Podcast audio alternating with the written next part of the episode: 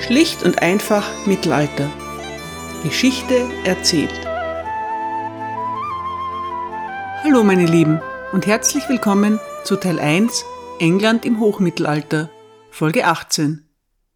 100 Sekunden in eigener Sache. Ich freue mich wirklich sehr darüber, dass mein kleiner Podcast ein paar Fans gewonnen hat. Es gibt noch so viel zu erzählen. Daher meine Bitte, wenn euch gefällt, was ihr hört, gebt mir ein Like, eine gute Bewertung, zum Beispiel bei Apple Podcasts und vor allem empfehlt mich weiter. Einer Person, die mich weiterempfohlen hat, möchte ich heute besonders danken.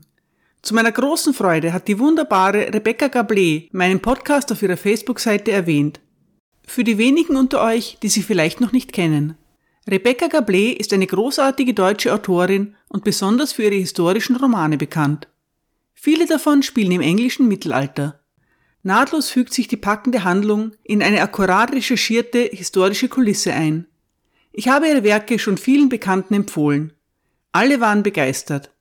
Meine spezielle Empfehlung? Das Zweite Königreich. In diesem Roman wird die Eroberung Englands aus der Sicht vieler verschiedener Protagonisten spannend erzählt.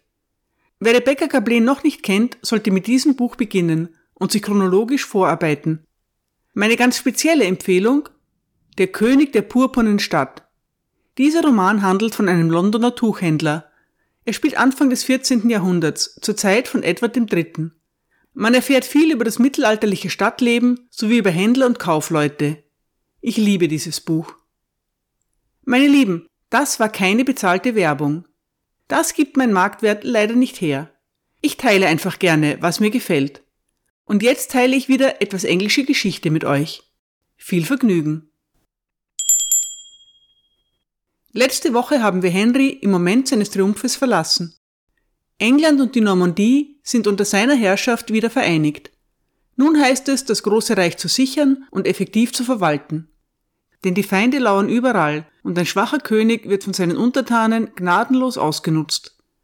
Aber Henry I. ist kein schwacher König. Ganz im Gegenteil.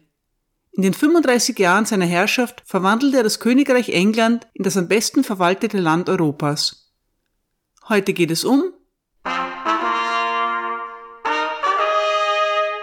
Henry I., der Löwe der Gerechtigkeit. Was ist er denn für ein Typ, der neue König von England? William of Malmesbury schreibt, er war von mittlerer Statur. Er übertraf die Kleinen, wurde aber übertroffen von den sehr Großen. Sein Haar war schwarz, aber schütter an der Stirn. Seine Augen leicht hell, seine Brust muskulös, sein Körper fleischig. Er war zur rechten Zeit scherzhaft. Die Vielfältigkeit seiner Geschäfte ließ ihn nicht weniger angenehm sein, wenn er sich in die Gesellschaft mischte. Nicht anfällig für persönliche Kämpfe bestätigte er das Sprichwort Meine Mutter hat einen Kommandanten geboren, keinen Soldaten. Er war keinem König der Neuzeit an Weisheit unterlegen, und, wie ich fast sagen darf, übertraf er alle seine Vorgänger in England deutlich und zog es vor, lieber mit Klugheit als mit dem Schwert zu siegen. Wenn er konnte, siegte er ohne Blutvergießen. Wenn es unvermeidlich war, mit so wenig wie möglich. Man merkt schon, dass langsam neue Zeiten anbrechen. Es wird dem König nicht schlecht ausgelegt, wenn er lieber kommandieren als selbst kämpfen möchte. Auch wenn er persönlich kein großer Krieger ist, wird Henry doch geachtet und gefürchtet. Es ist bekannt, dass man sich mit dem neuen Herrscher besser nicht anlegen sollte. Henry holt den Erzbischof von Canterbury zurück nach England. Aber von Anfang an gibt es Ärger. Erzbischof Anselm, der dem König für seine Ländereien 60 Ritter schuldet, verweigert ihm den Lehenseid. Er beschwert sich auch wieder über die Laieninvestitur, die Amtseinsetzung eines Geistlichen durch eine weltliche Macht. Kirchenmänner sollen von anderen Kirchenmännern gewählt werden. Der König soll sich raushalten. Das hört kein König gerne. Schon bald kehrt Anselm ins Exil zurück und Henry konfisziert seine Einnahmen. Vier Jahre später kommt es schließlich zu einer Einigung. Kleriker, die ihre Ländereien direkt von der Krone halten, sogenannte Tenants in Chief, müssen dem König einen Lehnseid schwören. Dafür verzichtet Henry auf die Investitur. Es gelingt den Königen in den nächsten Jahren trotzdem ganz gut, die Bestellung der Kirchenmänner zu überwachen. So schreibt zum Beispiel Henry II. anlässlich der Wahl eines neuen Abtes an die Abtei von Winchester. Ich befehle euch, eine freie Wahl abzuhalten, aber dennoch verbiete ich euch, jemanden anderen außer Richard, meinem Schreiber, den Erzdiakon von Poitiers zu wählen. Die Kirchenreform gelingt nicht ganz nach Henrys Wünschen. Dafür ist seine Verwaltungsreform umso beeindruckender. Er wird The Lion of Justice, der Löwe der Gerechtigkeit genannt. Henry regiert streng und wenn es nicht gar zu sehr gegen seine eigenen Interessen geht, auch gerecht. Er ist kein freundlicher, wohlwollender Landesvater, aber das erwartet auch niemand. Henry erkennt tüchtige Männer und setzt sie zu seinem Nutzen ein. Ranulf Lambert, den Bischof von Durham und unbeliebten Schatzmeister von William Rufus, sperrt er erst einmal publikumswirksam in den Tower. Aber als genügend Gras über die Sache gewachsen ist, wird Ranulf rehabilitiert. Ein weiterer Protégé von Henry ist Stephen of Blois. Stephen ist Henrys Neffe, der dritte Sohn seiner Schwester Adela, der Gräfin von Blois. Als dritter Sohn hat Stephen in Blois kein großes Erbe zu erwarten. Als sein Vater im Heiligen Land ums Leben kommt, schickt Adela Stephen nach England, an den Hof ihres Bruders Henry. Und Stephen, der zu einem charismatischen jungen Mann heranwächst, wird mit Gunstbeweisen geradezu überschüttet. Er hält zahlreiche Ländereien in England und wird zum Grafen von Martin ernannt. Durch seine Heirat mit Mathilda von Boulogne wird er einer der reichsten Männer Englands. Henry erfährt nicht mehr, wie Stephen ihm seine Großzügigkeit dankt. Stephen of Blois wird England für viele Jahre ins Chaos stürzen. Henry ist der Löwe der Gerechtigkeit, nicht der Löwe der Barmherzigkeit. Gerechtigkeit bedeutet, dass er alle seine Untertanen mit gleicher Strenge regiert. Trotzdem ist er nicht unbeliebt. Sein Nachruf in der angelsächsischen Chronik lautet Er war ein guter Mann und die Ehrfurcht vor ihm war groß. Kein Mann wagte es zu seiner Zeit, einen anderen schlecht zu behandeln. Er hat den Menschen und den Hirschen Frieden gebracht. Wer eine solche Last zu tragen hat, dem wagt niemand zu sagen, er solle nur gut sein. Der letzte Satz zeigt Verständnis für Henrys harte Haltung. Aber immerhin hat er den Hirschen Frieden gebracht. Das muss ja wohl auch etwas wert sein. Henry übernimmt von seinen Vorgängern die Teilung in einen mobilen Hof und feste lokale Verwalter. William der Eroberer reist ständig mit dem Fürstenhof in der Normandie herum. Vor Ort spricht er dann Recht, unterzeichnet Urkunden und überwacht die Einkünfte sowie die Münzprägung. Die angelsächsische Verwaltung in England ist sogar noch effektiver. William der Eroberer findet ein gut organisiertes System vor. Das Land ist in Verwaltungsbezirke, die Shires, eingeteilt. Über ein Shire wacht ein königlicher Beamter, der Shire Reeve. Aus dem Shire Reeve wird übrigens bald der, wer kann es erraten? Genau. Aus dem Shire Reeve wird der Sheriff und das nicht nur in Nottingham. Die Sheriffs stammen aus dem höheren anglosächsischen Adel. Viele werden wohlhabend und einflussreich. Schon bald sehen sie ihre Stellung als ein Erbrecht an. Neben den Sheriffs achten noch weitere königliche Beamte in den Shires darauf, dass die lokalen Magnaten und die einfache Bevölkerung nicht zu übermütig werden. Justiziare kümmern sich um die Gerichtsbarkeit, Kastellane um die königlichen Burgen und Forest Officials um die Jagdgebiete, die Royal Forests. In normannischer Zeit werden die Shires in Countys oder Grafschaften umgewandelt. Bis heute ist England in 48 Countys aufgeteilt. Henry baut ein für seine Zeit bemerkenswert wirkungsvolles System auf. Es ist effektiver und auch repressiver als alles, was bis dahin in Westeuropa bekannt war. Henry hat den Zusammenhang zwischen guter Verwaltung und hohen Einnahmen erkannt. Er weiß, dass eine starke Regierung gut fürs Geschäft ist. Um die englische Verwaltung darstellen zu können, muss ich zunächst ein paar Begriffe erklären. Der Exchequer ist die königliche Finanzbuchhaltung, so etwas wie das Finanzministerium des Reiches. Der Name kommt von dem Tisch, um welchen die Schreiber arbeiten. Escheck ist das altfranzösische Wort für Schach. Auf dem Tisch liegt eine Decke mit Schachbrettmuster. Es gibt eine Reihe für geschuldete und eine für bezahlte Abgaben. Die Spalten sind für Pfund, Schilling und Pence.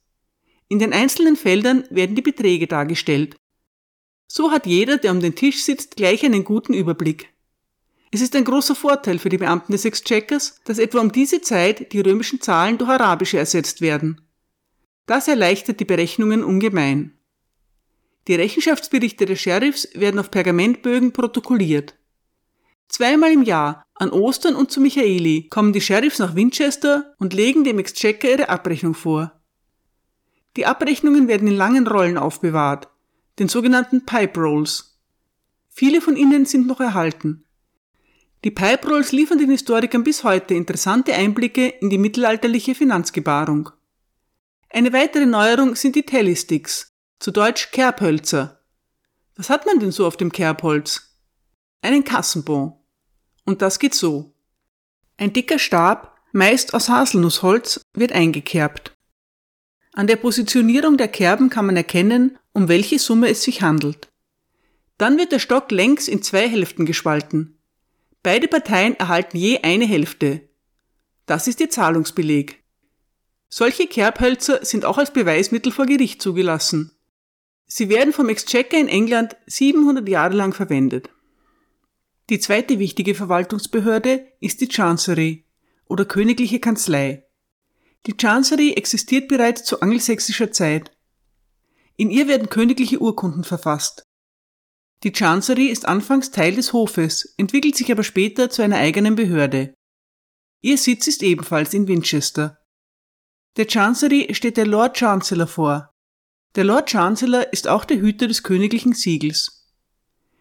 Der Chief Justiciar ist der oberste Richter und Leiter der Verwaltung.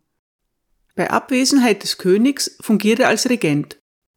Außerdem wird die Praxis der Itinerant Justiciars eingeführt.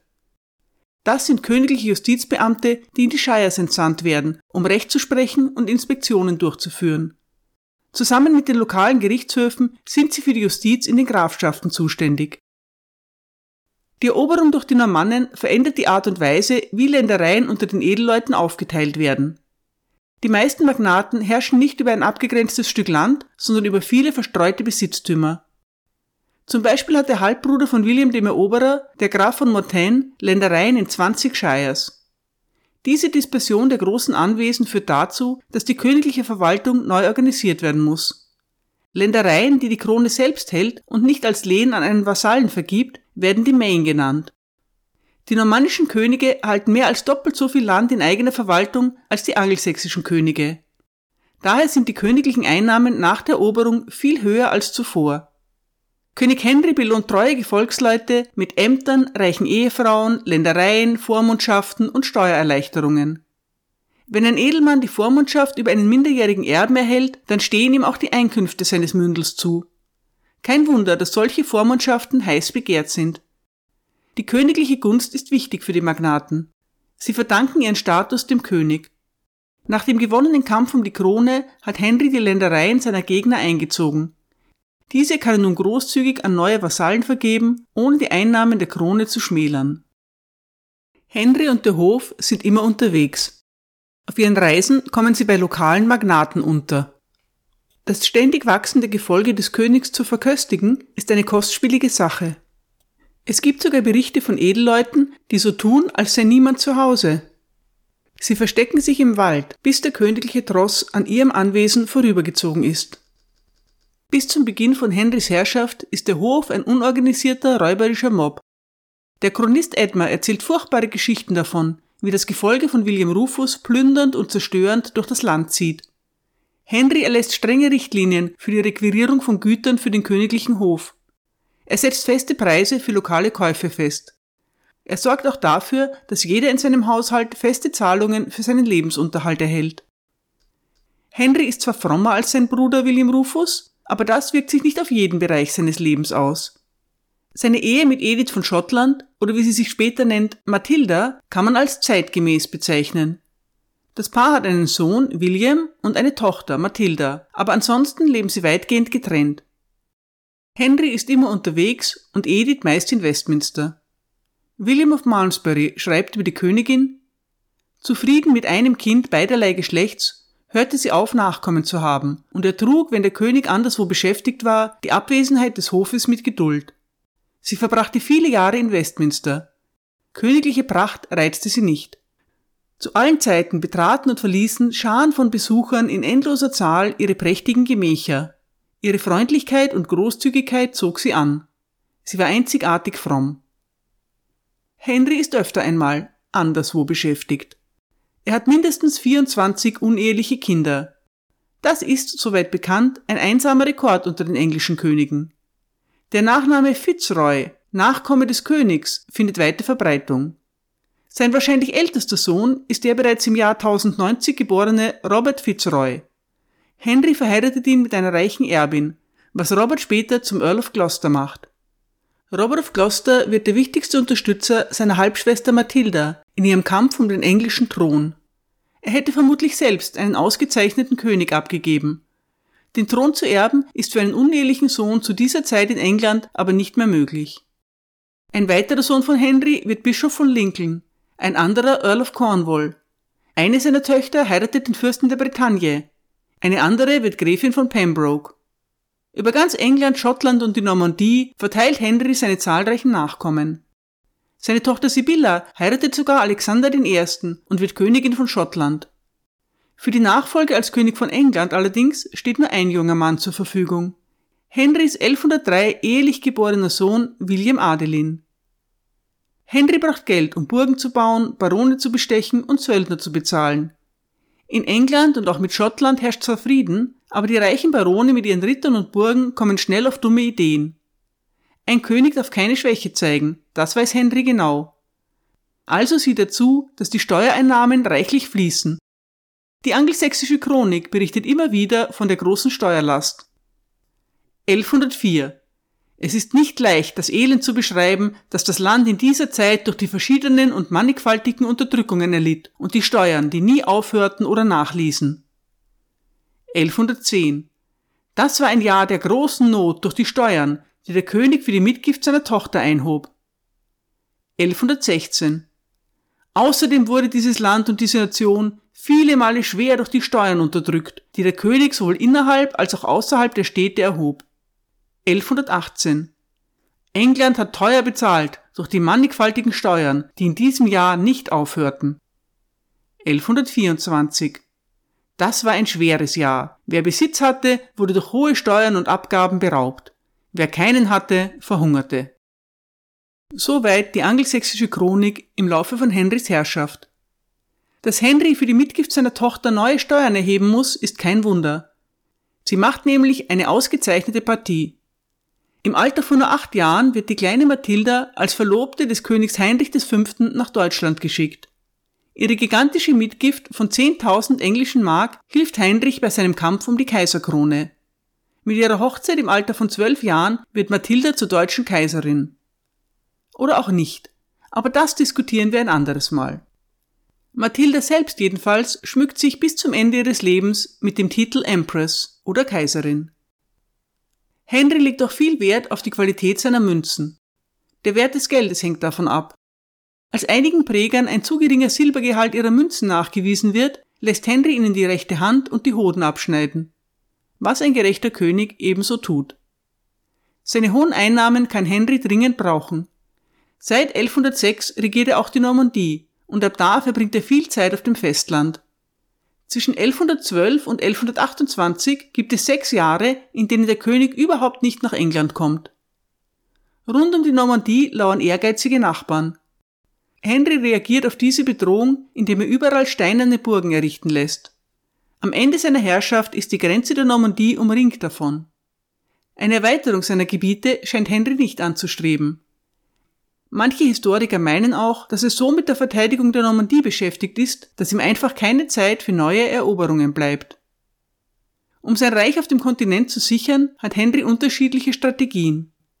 Neben der Errichtung von Burgen ist das zum Beispiel die Verheiratung seiner vielen Töchter mit lokalen Magnaten. Die königlichen Garnisonen werden überdurchschnittlich gut bezahlt. Außerdem errichtet Henry großzügige Stiftungen für unzählige Kirchen und Klöster. Das Wohlwollen der Kirche ist immer nützlich. Dafür können die Beamten des Exchequers ruhig ein paar Überstunden machen. Schon bald kommt es zu einem Konflikt mit dem neuen König von Frankreich, Louis VI., auch der Dicke genannt. Louis hat zwar aufgrund seiner Leibesfülle Probleme damit, sich zu bewegen, aber er ist sehr bemüht, seinen Rang zu behaupten. Die französischen Könige des Hochmittelalters verfügen nur über sehr kleine eigene Gebiete rund um die Ile de France. Darüber hinaus sind sie von ehrgeizigen Fürsten umgeben. Diese sind eigentlich Lehensmänner des französischen Königs. In der Praxis aber lassen sie sich nicht gerne dreinreden. Louis VI. ist entschlossen, seine Rechte durchzusetzen. Die Burg von Gisors befindet sich an einer strategisch wichtigen Position. Laut einem Abkommen zwischen Henry und Louis soll sie daher in neutralen Händen bleiben.